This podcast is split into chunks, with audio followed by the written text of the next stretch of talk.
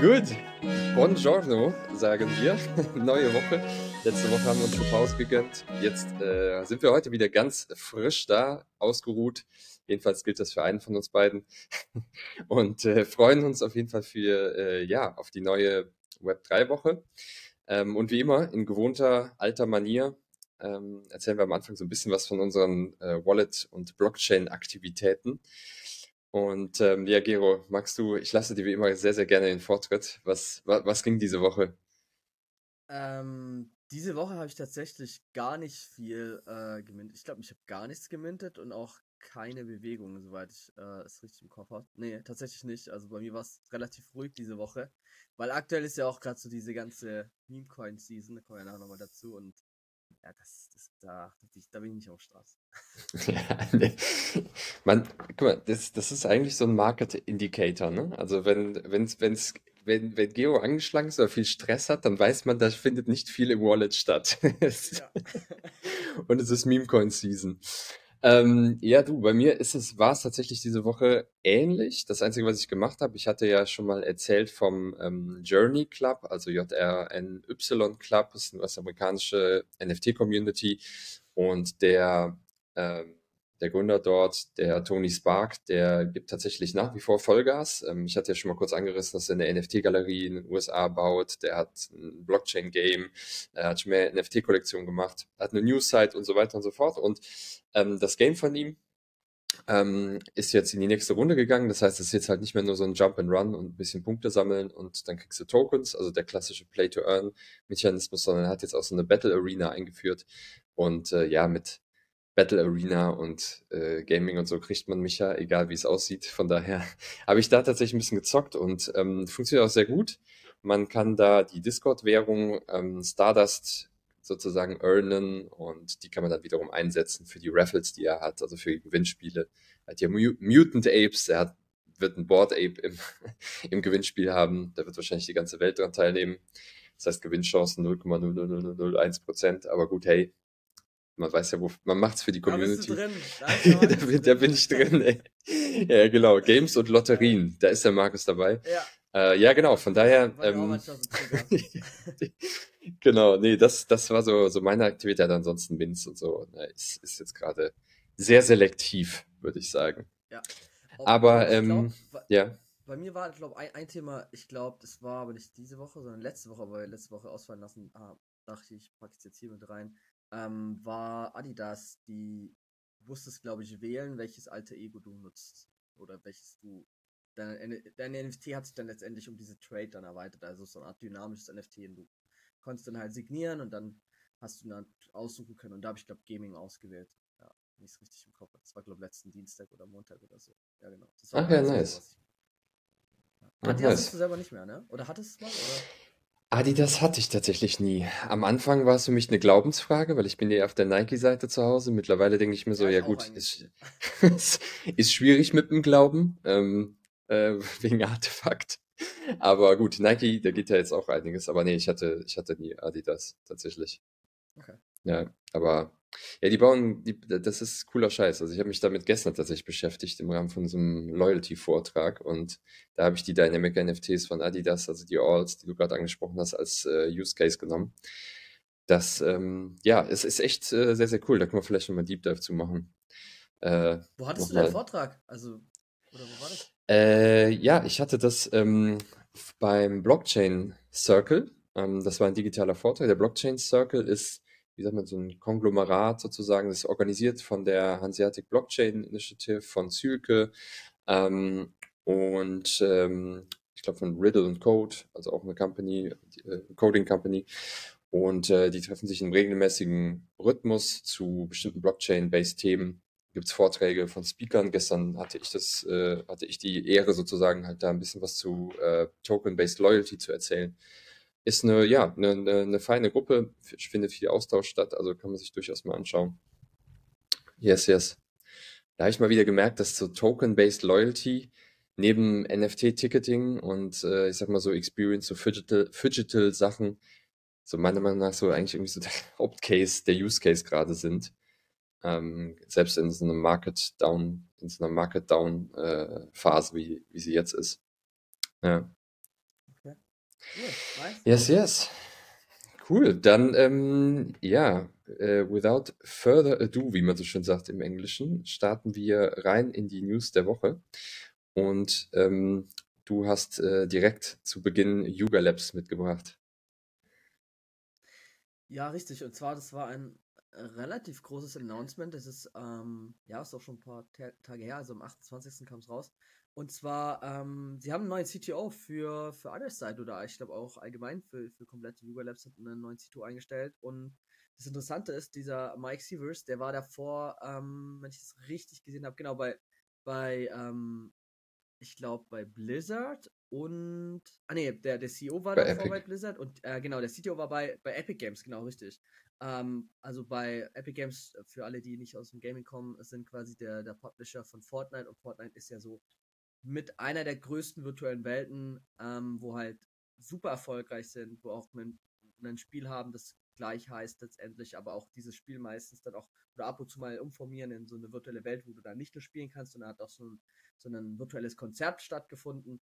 Und, und genau, und der kommt jetzt zu Yuga Labs und soll da wahrscheinlich technisch unterstützen, wie man dann so eine Riesenwelt aufbaut und ähm, um da den, den Bogen zu, zu einem Projekt von, von Yuga zu ziehen. Ich glaube, das ist halt ein, ein richtig guter Fit und ähm, könnte mir sehr gut vorstellen, dass der da auch sehr viel Knowledge, Know-how und vielleicht äh, anderweitige Ressourcen in Form von smarten Leuten dann auch mit heiern kann, wenn es so geht, aus Other Side halt so eine virtuelle Welt, ähnlich wie mit, ähm, wie bei äh, Fortnite zu bauen, nur dass man halt da dann auch ähm, Web3-Elemente mit drin hat, also mit echter Ownership, NFTs und so weiter.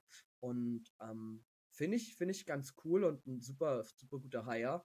Das haben sie halt wirklich, es zeigt sich jetzt halt nochmal, wir hatten es ja schon mehrfach auch in unseren ähm, Episoden, dass man jetzt ganz klar erkennt bei Yuga, manchmal bis weniger gibt es irgendwelche Ausreißer, wo die dann irgendwie in den Kunstbereich wieder reingehen, aber so die Overall-Strategie ist schon ganz klar, Gaming ist der, deren Fokuspunkt und das sieht man halt auch ganz gut dann auch immer an den Leuten, die eingestellt wird. Also da auch als Tipp, wenn man einfach verstehen möchte, wo möchte sich vielleicht ein Unternehmen hinentwickeln, dann guckt man einfach mal so, was für Leute heiern sie, weil meistens sind die dann dazu da, um die Strategie dann letztendlich äh, auszufüllen. Ne?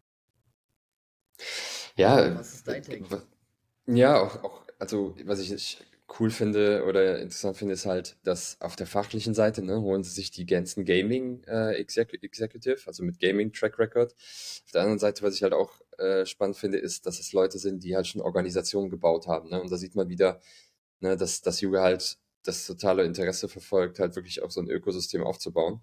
Weil ich meine, du kannst ja theoretisch halt auch selbst auf solche Positionen halt Leute nehmen, die halt super, super gut sind fachlich, die aber vielleicht jetzt halt noch keiner, also auf der Organisationsseite noch nicht so viel Erfahrung haben und sie holen sich halt echt erfahrene alte Hasen hier rein. Ne? Ähm, ja, sehr, sehr cool. Da fühlt man sich doch direkt besser, dass man so, so ein Other, so ein Other Deed hat. Ja, genau. Nee, sehr schön. Äh, cool, dass du es äh, am Start hattest. Ähm, die nächste News ähm, betrifft den NFT-Ticketing-Bereich. Und zwar hatten wir ja gerade schon kurz gesagt, so Loyalty, NFT-Ticketing und Experience. Da gibt es sicherlich noch ein paar andere Use Cases. Und NFT-Ticketing wird ja immer so gehandelt als einer der größten Use Cases für NFTs. Und hier, also zum, zum Thema Größe, hier hat eines der größten US-Sports-Magazine, also Sports Illustrated, wenn nicht sogar die, das größte, das weiß ich gar nicht, haben jetzt äh, das sogenannte Box Office bei SI Tickets ins Leben gerufen, also eine Self-Service Ticketing Plattform, wo Veranstalter, also Eventveranstalter, Companies letztlich Tickets für ihre Veranstaltungen, egal aus welchem Bereich, Musik, ne, Musik, Kunst, ähm, Sport, äh, letztlich äh, Tickets ausgeben können in NFT-Form. Und äh, wir hatten ja, glaube ich, das ist jetzt schon ein bisschen her, aber hatten über Ticketmaster ja auch schon mal besprochen, also der direkte Kon Konkurrent in diesem Fall, die ja auch schon NFT-Ticketing anbieten. Was hier der Unterschied ist oder was ich halt hier ziemlich cool fand, war, dass es jetzt nicht nur eine reine, hey, man kann Tickets als NFT machen, sondern eben entsprechende Zusatzfunktionen auch gibt. Also die NFT-Tickets können auch versehen werden mit bestimmten Engagement-Optionen. Das heißt, die Company kann dann auswählen, ähm, ob man jetzt wie so eine, ich sag mal, so eine kleine Art von Community Hub halt auch mit anbietet, wo dann die Company mit ihrer Zielgruppe halt auch interagieren kann. Ne? Also ich weiß jetzt nicht, ob es in Dynamic NFT-Bereich geht, wahrscheinlich schon, weil ich glaube, die NFTs, die Tickets selber können halt auch bestimmte neue Inhalte sozusagen beinhalten, um es mal zu vereinfachen. Das heißt, ich habe nicht nur das Ticket selber als NFT, sondern habe halt auch neue Community-Building-Funktionen hier mit drin. Und ähm, auf der User-Seite, genau, Super-Ticket heißt das Ganze. Und auf der User-Seite fand ich halt cool, dass wenn du Tickets kaufst, eben über die Plattform, dass du dann halt auch Credits sammelst. Das heißt, so ein bisschen wie so eine Art Reward- oder Punktesystem. Ähm, ob man dafür dann jetzt ab einem gewissen Zeitpunkt wieder Token bekommt, das konnte ich jetzt hier nicht entnehmen. Das äh, haben sie jetzt hier nicht gesagt, aber finde ich in verschiedene Richtungen ein gut, gut durchdachtes Ding und zeigt mal wieder, wenn so ein großer halt in so einen Bereich vorprescht, ähm, dass man zumindest mal nicht leugnen kann, dass da ein Use Case äh, äh, sich, sich, sich verbirgt, ja. Also ich weiß nicht, ob du, wie, was, was, was du meinst. Ähm. Cool, also ich finde es ich find's echt äh, nice und wir hatten das Thema Tickets ja auch jetzt schon ein paar Mal und ich finde es halt auch cool, dass da jetzt immer mehr in die Richtung was geht und auch ähm, da bei uns aus der Community hat sich jemand auch gemeldet. Wir hatten ich glaube, in der letzten oder vorletzten Folge über diese Fluggesellschaft, das war irgendeine südamerikanische, der Name fällt mir jetzt gerade nicht mehr ein, die ja auch äh, Flugtickets in Form von NFTs verkauft hat. Und da hat er uns einen, einen Twitter-Post dazu noch äh, in, in, Discord geschickt, dass das eigentlich ganz gut geklappt hat, dass sie, glaube ich, wenn ich es richtig im Kopf hatte, über 240.000 Tickets schon verkauft haben in Form von NFTs. Ähm, und das äh, finde ich dann schon, das, das kriegt man halt dann auch gar nicht so, so konkret mit, ne, weil es halt und ich glaube, da muss es auch hin, dass die Technologie gar nicht mehr, das Marketing gar nicht mehr so laut ist, sondern dass das halt in deren Businessmodellen einfach mit verwoben wird und dann einfach der Enduser vielleicht die Technik nicht mitkriegt, das wäre auch immer schon einfach sagen, sondern einfach nur noch die, die Benefits davon hat. Den Mehrwert, weil ja. alles andere interessiert, glaube ich, auch den normalen den User nicht. Also, der will irgendwie ein Problem ja, oder mehr Features, das, dann ist er happy oder sie. Ja, voll. Ja, ich finde auch jetzt gerade, wenn so, so wie diese Super-Ticket-Funktion, ne, wo du dann halt noch so Engagement-Optionen für die Companies dabei hast, da finde ich, zeigt sich dann so der richtige Use Case. Ich muss sagen, klar, äh, Tickets als NFTs selber fälschungssicher, ich kann es weiterverkaufen, der, ne, die Company profitiert letztlich von den Secondary Fees und so. Das ist schon eine coole, das ist schon eine coole, coole Sache. Aber ich finde so die richtige Power zeigt sich dann, wenn sich das Ticket dann auch noch entpuppt als wie so, so ein kleines Entertainment Digital Asset, ne? Ähm, im Vergleich zu klassischen Web 2-Tickets. Ja. ja, genau. Dude. Ähm, Blur, du, du äh, hast News von Blur mitgebracht. Ja, genau. Blur hat ein neues Feature implementiert, nämlich Peer-to-Peer-Landing. Ähm, das heißt, du kannst jetzt quasi deine NFTs auch verleihen. Und andererseits kannst du dir ein NFT kaufen auf Kredit quasi. Sowas wie Klarna, Buy Now, Pay Later gibt es jetzt bei NFTs. Du kannst dir einen Azuki oder einen CryptoPunk für 1,9 ETH äh, kaufen und hast dann irgendwie nur 0,025 äh, Prozent Zinsen pro Tag, aber ne, also das ist halt, ich weiß nicht, ob das der Markt braucht. Da bin ich ganz ehrlich, ne? Also sie erklären auch in dem Tweet auch nochmal hier Blend, so heißt dieses Feature, das sie jetzt noch eingeführt haben von, von Blur. Ähm, da wird dann auch erklärt, okay, äh, hier, wir wollen halt noch mehr Liquidität dann auch bereitstellen für den Markt und dass halt illiquide Assets wie NFTs dann halt dadurch liquider werden, ist halt alles ein bisschen nette Formulierungen. Ne? Also ich sag dir ganz einfach, ich weiß nicht, ob man das braucht. Ich, klar, ich, bin, ich bin kein Fan von, von sowas, weil am Ende verdient da die Bank oder der Herausgeber der letztendlich der Kredite, weil ich sehe es jetzt schon kommen, ne? Ähm, da werden sich Leute verbrennen. Und äh, ist auch erstmal nur für drei Kollektionen freigeschaltet. Azuki war es, glaube ich, ähm, CryptoPunks und noch eine dritte. Ähm, Board 8 war es, glaube ich, nicht. Irgendwas anderes war es noch. Irgendwas günstiger vom, vom, vom Preis, um einfach einmal so ähm, Mid-Tier, einmal Low-Tier und einmal High-Tier vom, vom Pricing her ein bisschen abzudecken, um zu gucken, okay, nutzen das die User überhaupt? Und ähm, ja, letztendlich funktioniert es halt so, du kannst dann, ich hatte nur das Beispiel bei den Azuki, kannst für 1,3 ETH das irgendwie kaufen, dann hast du den sofort und ähm, zahlst dann halt deine Zinsen und ähm, wenn du halt einen größeren Betrag am Anfang zahlst, dann ist zum Beispiel so ein also kostet 14 ETH und jetzt zahlst du irgendwie 10, dann ist der Prozentsatz erstmal niedriger. Ähm, also ganz normal wie so beim Banking eigentlich auch, wenn du halt äh, ja der Kredit, also wenn du mehr Eigenkapital hast, dann ist der Kredit günstiger, anstatt wenn du halt mehr Fremdkapital nimmst. Ähm, Genau, und in einem Tweet wird es dann nochmal alles ganz genau erklärt, aber grundsätzlich sage ich, ähm, ich bin da kein Fan von und ich, ich würde es auch überhaupt keine empfehlen, das jemals sowas zu machen, weil erstens NFTs sind es extrem risikoreiche Assets und dann noch darauf einen Kredit zu nehmen Geld, was man nicht hat. I don't know, würde ich, würde ich einfach nie machen. Vielleicht gibt es da irgendwelche Use Cases, wo man sagt, okay, man, man leiht sich jetzt ein NFT, was vielleicht funktionieren könnte, um zum Beispiel einen Board Ape dann zum Beispiel zu staken, um darüber dann die Ape Coins zu kriegen. Da könnte man sich ausrechnen, hm, ist die Rendite größer als die Zinsen. Aber diese Bedingung gilt ja immer dann nur, wenn der Preis von einem Asset, das geliehen wird, gleich bleibt und auch der Preis von dem Asset, in dem Fall den, den Apecoin, den du kriegst durch das Staken, auch ungefähr gleich bleibt und nicht droppt. Ne? Also es ist super risikoreich. Vielleicht gibt es gewisse Use Cases, wo es Sinn macht zu machen.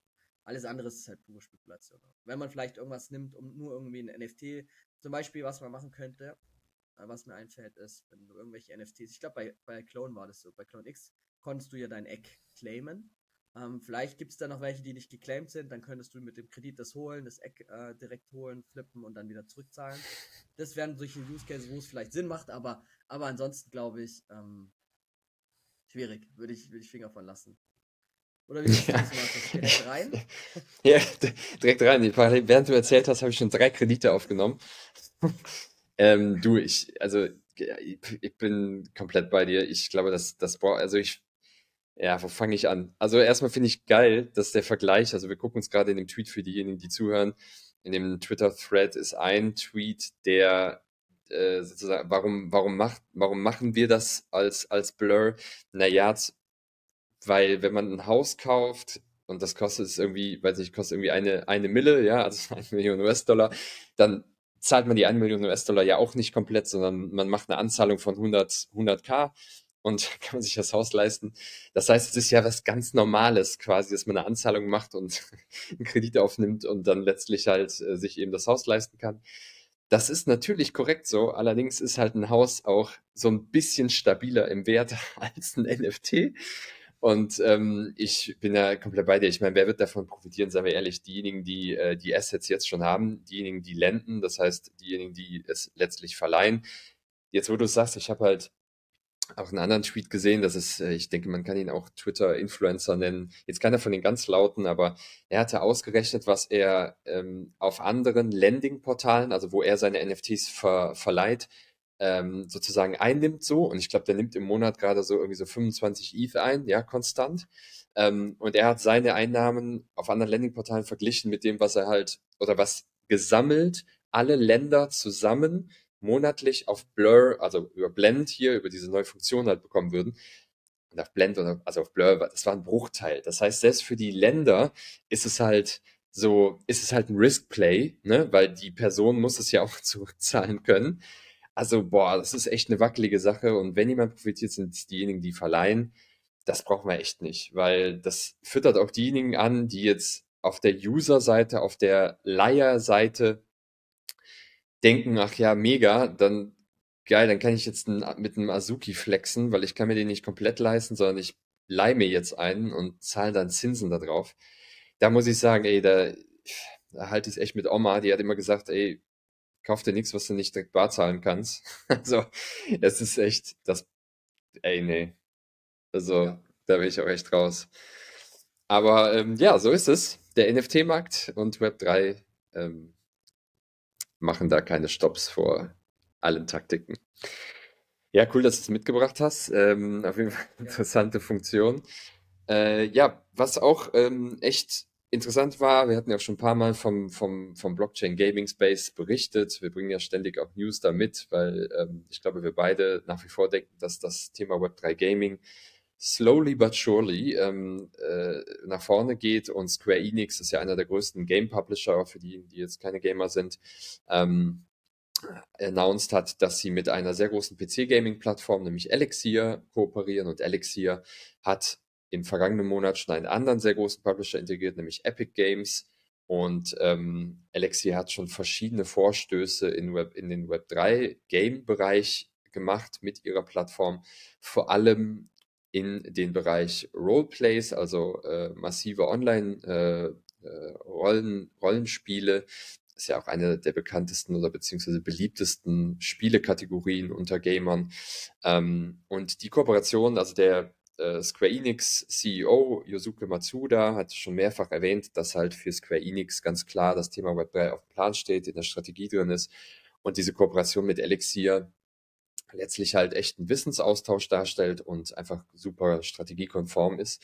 Das heißt, da darf man halt auch echt ähm, mehr erwarten halt von Square Enix. Und hier ist ein bisschen, bisschen ähnlich wie eben ne, bei, bei, bei dem NFT-Ticketing-Thema, wenn so ein großer, das hatten wir auch schon ein paar Mal, wenn ein große, großes Unternehmen in so einen Bereich vorprescht, dann darf man zumindest davon erwarten, dass da auch ein gewisser Marktdruck entsteht.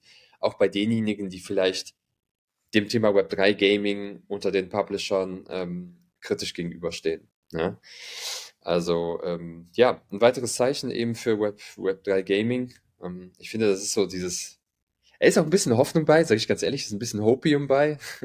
Aber ich finde, das ist schon so ein bisschen sowas, was sich im Hintergrund so zusammenbraut, das Web3 Gaming-Thema. Ähm, ja. Siehst du doch genauso, Gero, oder? Ja. ja, also sagen wir auch immer als einer der Haupt-Use Cases. Und da steht ja auch Rockstar Games, das ist doch, glaube ich, sind doch auch die hinter äh, GTA, oder? Also Grand Theft Auto.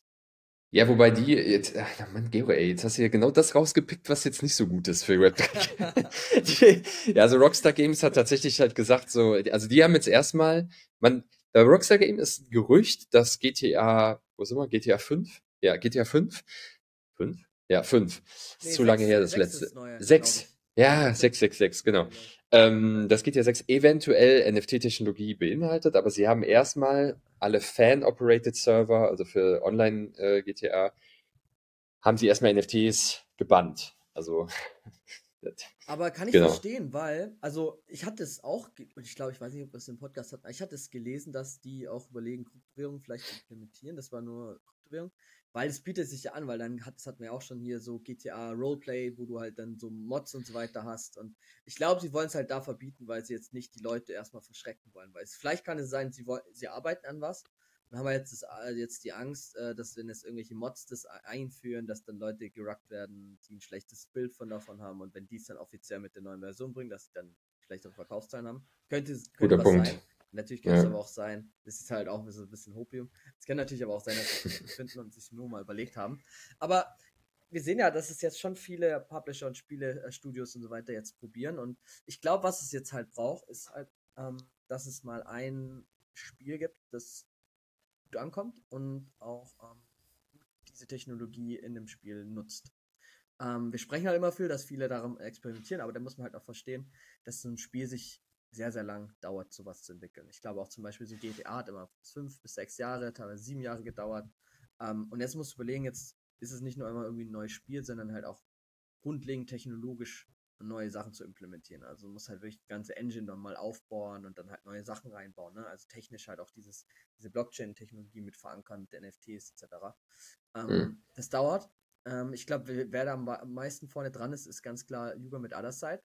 Ähm, ich glaube, wenn da irgendwann mal so, so, so, so ein Case aufgeht äh, und dann man irgendwie so, so ein Playbook ablesen kann, wie kann man denn so, ein Game aufbauen mit äh, Blockchain-Technologie, mit NFTs, ich glaube, dann wirst du früher oder später auch ähm, andere Studios sehen, die das na äh, nachbauen. Ist ja ähnlich auch mit dieser digitalen Fashion, ne?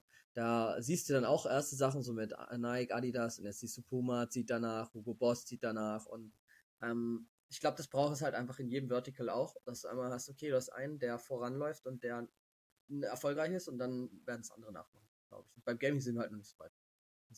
Ja. Ja, voll. Völlig korrekt. Wagme. Genau, äh, wir hatten es auch schon ein paar Mal, so 10, 10, 10 KTF, äh, jetzt auch mittlerweile ein Yuga-Projekt. Ähm, die haben jetzt, glaube ich, vor ein paar Wochen schon angefangen. Äh, der startet jetzt bei Season 2 und das ist ja immer so sehr, sehr Storytelling nahe. Da hast du jetzt irgendwie den den alten, ähm, den Schneider, den Wagnisan, der jetzt irgendwie in so einen Zug reingeht. Es ist auch diesmal so ein bisschen mehr orientalisch veranlagt. Und ähm, was dazwischen auch war, war, dass äh, Puma die, die äh, Schuhe gedroppt haben. Und mhm. genau, ich wollte einfach nur sagen, hey, hier geht's immer, geht's jetzt wieder weiter im Storytelling und wir hatten das ja schon ein paar, paar Mal begleitet. Die, die machen das immer ganz cool. Äh, ist ja wie so eine Art Comic dann, der dann irgendwie auf Twitter dann publiziert wird und und irgendwann hast du dann halt auch gewisse Elemente, wo du dann mit deinen NFTs dann auch in diesem Comic beziehungsweise in diesem Storytelling dann irgendwie mit interagieren kannst. Äh, aktuell noch nicht der Fall. Aktuell gibt es halt erstmal nur so ein bisschen Story oder ein bisschen Geschichten und irgendwelche Hinweise in dem, in dem Comic. Das machen die auch immer ganz cool, wo die halt sagen, hey, unsere Hardcore-Fans, wir verstecken immer Hinweise in den Comics. wenn ihr die halt früher findet, dann habt ihr vielleicht irgendwie profitiert auch monetär davon, weil dann gewisse Assets dann irgendwie Utility bekommen und dann werden die eher mehr gekauft. Also das ist irgendwie schon immer witzig, finde ich, bei 10KTF. Ähm, bin gespannt, ob das jetzt auch in der aktuellen Marktlage weiterhin so gut funktioniert oder ob das dann auch nachlässt. Aber ähm, ja, ich finde, das ist so einfach so die, ich finde, ich finde, was Storytelling angeht, mit echt die coolsten. Und ähm, ich glaube, das sieht man auch sehr gut, dass der Markt das auch so sieht, weil ähm, eine Gucci hat mit denen relativ früh kooperiert. Jetzt haben wir eine Puma, die damit kooperieren, die, die sehen da das halt auch und lernen da auch so, wie man zum Beispiel das NFT mit Storytelling verknüpfen kann. Also, ähm, das ist eine coole Sache. Ja, ist echt Vorzeige-Storytelling, wie du sagst, ne? Yes, yes. Gut. Von WAGMI zu neuen, äh, wie sagt man denn, Frontiers in Deutsch, zu neuen Horizonten in der Musikindustrie.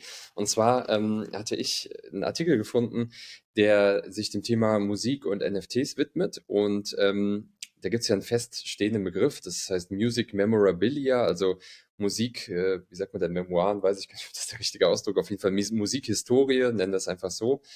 Und ähm, hier scheint NFT-Technologie eben auch vermehrt eine Rolle zu spielen. Also bei Musik ist es ja meistens so, Musik und NFTs ist dann irgendwie zum Sichern von irgendwelchen Copyrights bisher von Artists oder neuen Income Streams, dadurch, dass sie halt NFT-based oder Token-based ähm, Musik rausgeben, ne, da, davon eben Revenue Shares bekommen und so weiter. Und jetzt fand ich einen ganz witzigen Case. Und zwar ähm, äh, wird hier zwischen Musik und Sports wieder der Link geschaffen, weil der Sports Memorabilia Market, also der Markt, der sich mit vergangenen, mit Momenten aus äh, vergangenen Sportevents letztlich befasst, der zum Beispiel halt Sportevents oder bestimmte Ereignisse, besondere Ereignisse auf Trading Cards, also auf so äh, ja, Sammelkarten festhält, auf Videoclips festhält, ähm, dass diese, diese Assets eben entsprechend äh, unheimlich gerne gehandelt werden, also jetzt Web 2 basiert. Und der gesamte Markt, also dieser Sports-Historienmarkt mit diesen besonderen Momenten, aktuell, also 2022, bei 2,6 Milliarden US-Dollar lag und erwartet wird, dass er in zehn Jahren auf, Achtung, 227 Milliarden US-Dollar ansteigt. Ich muss sagen, ähm, die Zahl über, also ich bin jetzt bei weitem kein Pro in dem Bereich, aber das überrascht mich so gar nicht, weil gerade in den USA ist das so massiv, dieses ganze Sports Cards, Sports Trading Cards, besondere Momente sammeln und ähm, da fand ich ganz spannend. Und jetzt kommt der Link zu der Musikhistorie. Und zwar ist es so, dass ähm, eine Company, nämlich Globe Entertainment, äh, Globe Entertainment and Media, ähm, also eine Company im, in der Musikindustrie, eine, ähm, wie sagt man denn, so ein äh, Legends of Rock Package gekauft hat. Legends of Rock Package war eine Sammlung von verschiedenen Fotos von ähm, bekannten Musikern, die bisher bei äh, so öffentlichen, so, so äh, Musikmagazinen lagen, also so, ähm, wo war es hier? Genau, owned by British Photo Agencies, also bei Fotoagenturen, die das irgendwie vor Jahren mal geschossen haben und in so Archiven äh, so noch Fotos rumgedümpelt haben und diese ganzen Fotos konnte man jetzt als Package kaufen. Diese Company Globe Entertainment Media hat dieses Package gekauft und hat gar nicht großartig was dabei erwartet, haben einfach gedacht, ja gut, komm, wir, ne, wir kaufen das Ding einfach mal, mal so ein paar Fotos. Und dann, als der CEO interessanterweise Klaus Möller, ich weiß nicht, ob es ein Nickname ist, aber Klaus Möller ähm, macht dieses, diese Dinge auf. Also die Pakete kamen dann in äh, dem Firmensitz an in den USA von Globe Entertainment Media, macht die Pakete auf und findet einfach mal acht Millionen Vintage-Fotos von den größten Rockstars aller Zeiten. Also von Queen, die Purple, Elvis Presley, den Beatles, Frank Zappa, Bruce Springsteen, Nirvana und ist halt völlig ausgerastet so. Ähm, das, also der hat quasi die gesamte Musikhistorie da in seinen Händen gehalten und hat sich jetzt gedacht, ja gut, äh, jetzt haben wir die, jetzt, jetzt, haben wir diese einzigartigen Fotos hier, was machen wir jetzt damit? Und jetzt werden sie die digitalisieren, eben entsprechend mit NFT-Technologie, werden da kooperieren mit MadWorld. Ähm, das ist ja ein Venture, was von Animoca Brands auch gebackt ist. MadWorld gibt digitale Zertifikate aus für physische Assets Und ähm, ja, Nutzer werden jetzt äh, dann entsprechend ja diese, diese Assets kaufen können.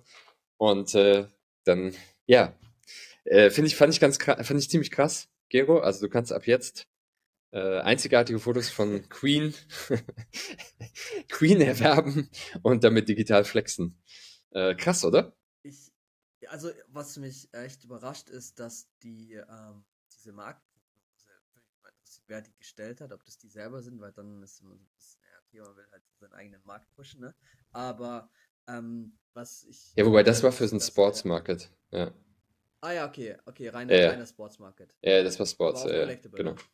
Ja, ja, okay, okay. Ne, genau. Aber auch, auch das finde ich krass. Ich wusste, ich wusste, dass die so, so, äh, so Baseball-Autogramme ähm, und so Kram, dass die da voll drauf abfahren. Das ist im europäischen Markt gar nicht, überhaupt kein Ding gefühlt. Das Einzige, was wir haben, ist so äh, vielleicht an äh, WM, EM, dass wir so die Panini-Sticker Kram haben und so weiter. Aber das, das die habe ich immer noch. Also glaube ich, glaube ich, keine Ahnung. Ich, ich, hab, ich hatte auch nie also ein, so ein Sammelalbum voll gemacht, aber ich glaube, das ist jetzt nicht zu vergleichen mit dem, was da in den USA abgeht. Ne? Aber ähm, ich bin gespannt, ob die Leute auf digitale Sachen dann auch so abfahren, weil oft hört man halt auch so Leute, die mit digitalen Sachen echt anfangen können, dass sie halt sagen, ja, okay, ich habe da wenigstens was in der Hand, ich, Vitrine stellen, bla bla bla. Ähm, aber vielleicht die jüngeren Generationen, die eher vielleicht, ne? Also auch wenn ja. dann der Case irgendwann mit digitaler Welt, Metaverse drauf gibt, dann sagt man, okay, man hat halt seine, seine digitale äh, Vitrine, wo man seine Sachen aufhängen kann oder seine, seine, ähm, ja, von seinen Rockstars, irgendwelche Autogramme, digitale oder so weiter. Aber mal gucken. Ja. Ja, ich weiß gar nicht. Also, ähm, ich glaube, es kann auch sehr gut sein, dass ähm, beziehungsweise ich weiß es sogar, wenn ich mir den Artikel hier unten nochmal angucke. Also diese Digitalisierung, das wird jetzt von Globe Entertainment gemacht und wenn du dann so ein digitales äh, Abbild kaufst, dann kriegst du auch das physische dazu. Also so hatte ich es jetzt verstanden. Das heißt, du hast dann halt letztlich beides, ähm, was natürlich auch den Case wieder erweitert. Ne? Dann holst du halt auch die ab, die sagen, ja, ich hätte, ich hätte aber eher was in der Hand. Äh, die holst du halt auch ab und die bekommen dann zusätzlich noch das digitale Zertifikat.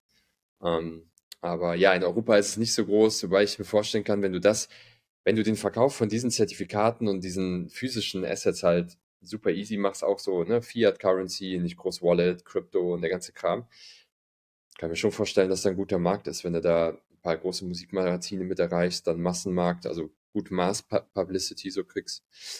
Ja, mal schauen. Also ist halt geil, ne? Ich stelle mir dann immer auf, ich stelle mir dann immer vor, so wie es wäre, wenn ich derjenige wäre, der so ein Package halt bekommt, du erwartest nichts und dann hast du da einfach mal so eine Goldgrube drin. Ähm, ja, mal ja, sehen. ist schon geil. Ist, ist, ja, ist, ist schon geil. Ja, guck mal hier, perfektes Stichwort, Goldgrube. Pepe. Ja, die wichtigste Frage zuerst, Markus, hältst du Pepe-Coins? Ja.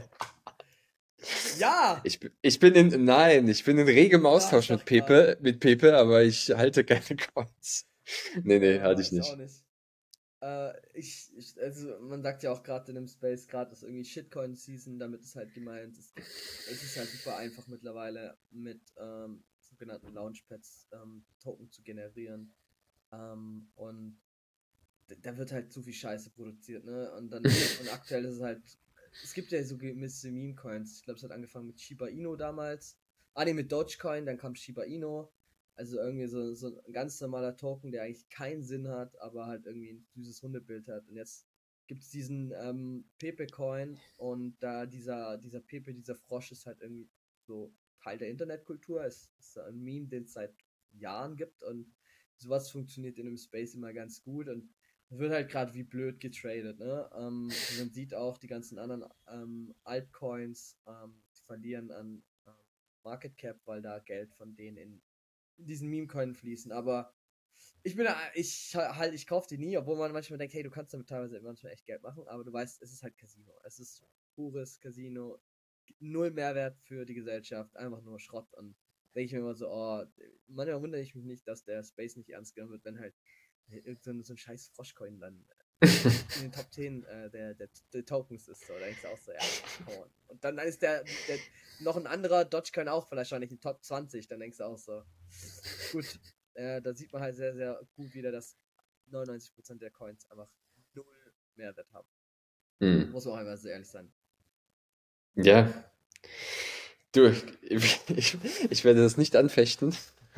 Ich weiß, ey, du hast, ja klar, hast halt irgendwo recht. Ich finde, hier gilt halt noch so ein bisschen das, was du sagst, so mit Internet-Culture, ne? Gleichzeitig ist es halt trotzdem, ähm, ist halt halt einfach nur Käse, ne?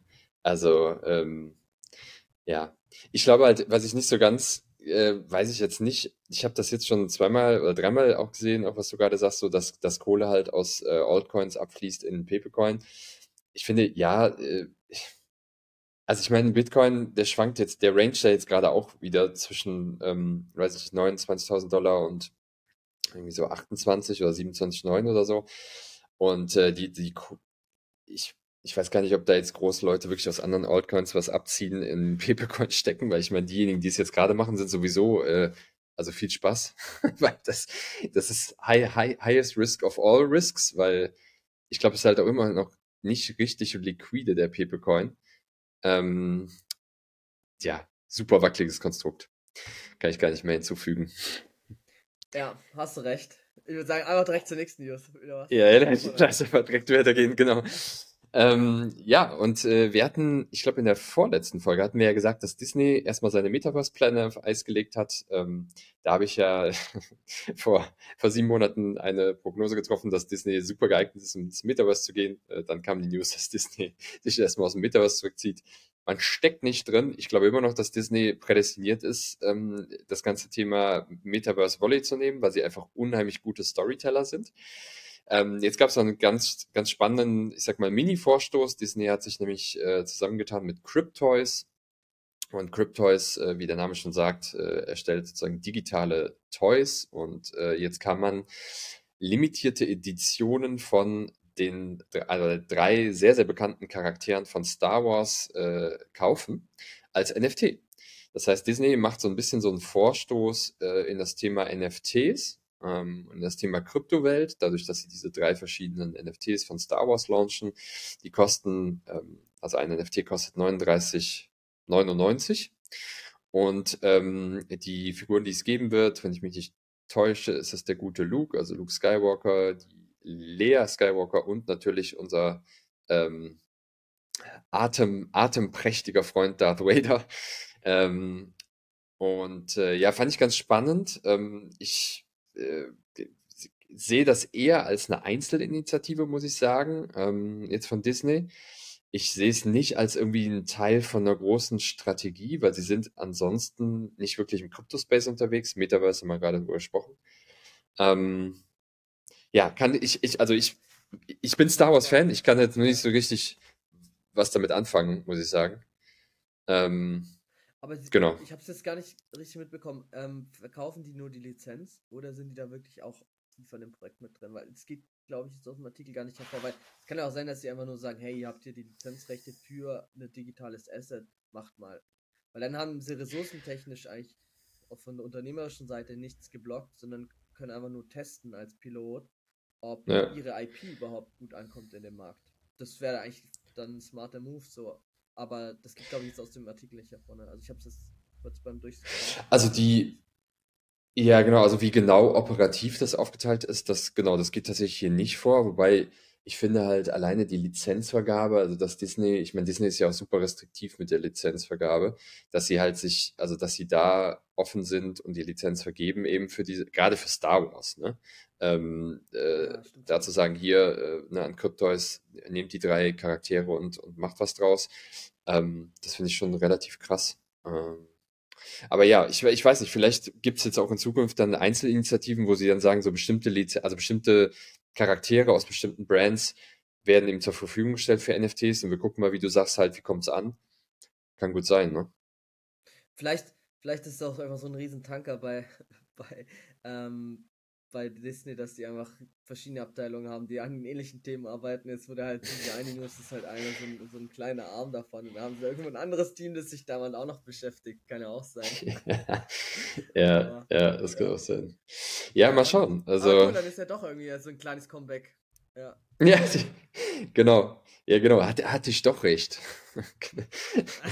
Ja, genau. Mal schauen. Wie gesagt, also ich würde mich wundern, wenn da noch mehr NFT-Kollektionen, vielleicht auch so Mini-Limited Editions kommen, weil die Sam, also die, die, das Publikum wirst du auf jeden Fall dafür haben. Da bin mir ziemlich sicher, weil die Nerds, die Star Wars Nerds, äh, da glaube ich ganz gut drauf abgehen.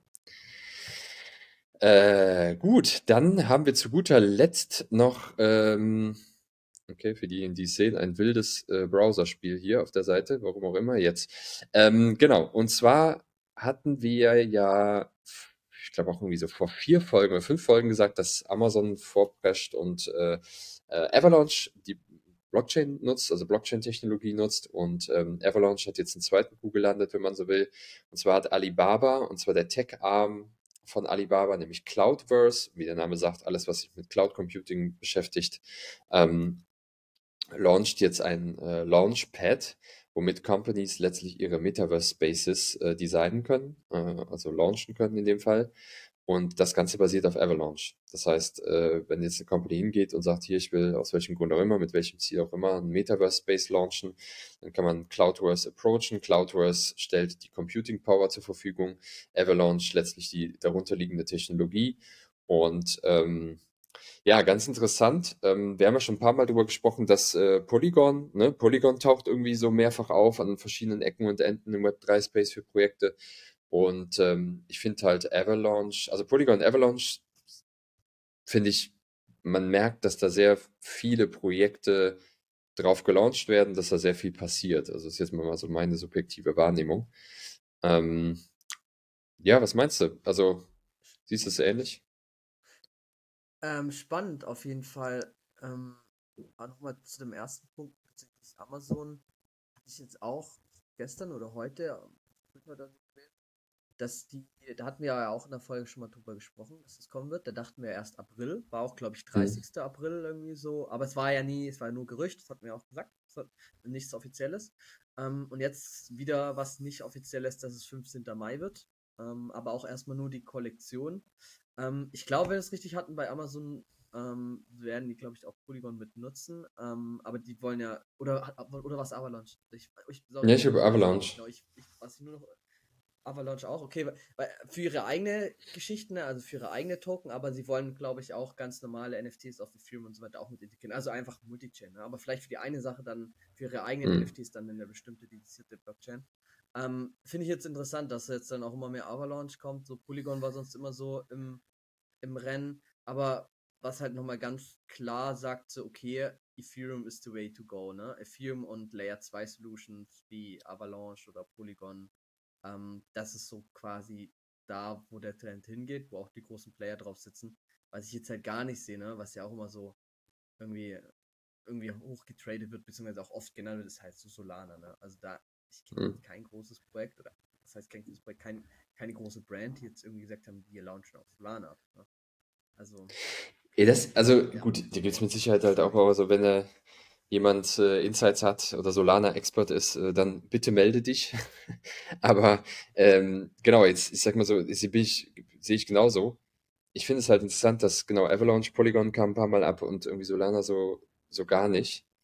Ähm, ich meine, klar, Solana hat ja auch massiv Probleme, ne? Da hatten wir auch schon drüber gesprochen, so mit Netzwerkausfällen und so, aber ich weiß auch gar nicht, ich weiß gar nicht, ähm, wie Solana oder ob das nicht auch ein Thema ist, so von, klar, wie aktiv ist die, die Developer-Community, aber was für einen Job macht auch so die Foundation hinter der Blockchain? Also, die haben ja auch teilweise dann, ne, äh, so äh, Venture, Venture Funds letztlich, die auch in Projekte investieren und so. Und ich glaube, dass dass Avalanche, also zumindest wahrgenommen, sonst würden sie nicht so viele Projekte landen.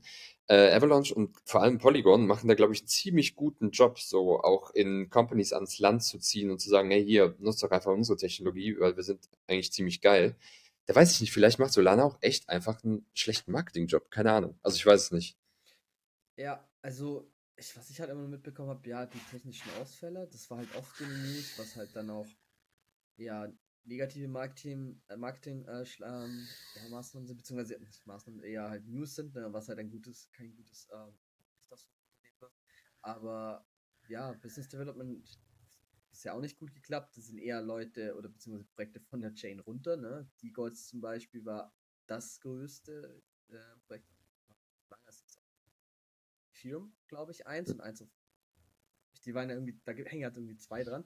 Bin ich aber auch nicht tief drin in dem Projekt. Aber was ich halt sagen will und äh, Quintessenz ist halt, dass, ja, das, das erfolgreich sein. Keine Ahnung warum. Das Business Development, vielleicht ist auch einfach nur so äh, die, die Token-Struktur, dass halt sagen, hey, da liegen eigentlich fast nur alle Token bei äh, irgendwelchen VCs und dann brauchst du eigentlich keine Blockchain, weil, äh, mhm. ja, keine Ahnung. Die Diskussion gibt es manchmal auch. Jetzt, wo man Proof of Stake hat, äh, ist es nicht mehr so, weil dann können die Leute einfach das Geld stacken und der, wo am meisten hat, am meisten zu sagen, wie eigentlich unsere normale äh, Wirtschaft auch funktioniert. Aber ja, let's see. Mal gucken. Yes, gut. Dann, Gero, irgendwelche letzten Worte? ähm, nein, ansonsten nicht. Nur, dass wir nächste Woche eine Special-Folge haben. Aus Barcelona bin ich da am Start. Ich hoffe, dass technisch alles passt. Falls nicht, dann schon mal hier die Entschuldigung, dass es dann vielleicht nur irgendwie Audio ist, wenn, wenn die Internetverbindung zu schlecht ist oder irgendwas nicht passen sollte. Aber wir gehen mal vom Besten aus. Ja, liebe Zuhörerinnen und Zuhörer, dann nächste Woche eine Folge alleine mit mir. Ähm, freut euch drauf. die, die Gero macht Urlaub in Barcelona. Ist völlig okay. Ähm, ja, gut, dann ähm, würde ich sagen, vielen Dank fürs Zuhören, vielen Dank fürs Einschalten. Wenn ihr Kommentare habt, kommentiert, was das Zeug hält auf YouTube, äh, besucht uns nach wie vor im Discord äh, der NFT University, gebt uns auch gerne weiterhin Anregungen, wenn ihr sagt, so, hey Leute, ähm, der Teil von der News war jetzt nicht so. Ähm, wir sind super, super offen, haben äh, vier offene Ohren, ja. freuen uns immer über Feedback. Und ansonsten würde ich sagen, schönes Wochenende euch, schönes Wochenende dir, Gero. Und äh, dann sehen wir uns nächste Woche braun gebrannt wieder. Alles klar. Bis dahin. Ciao, ciao.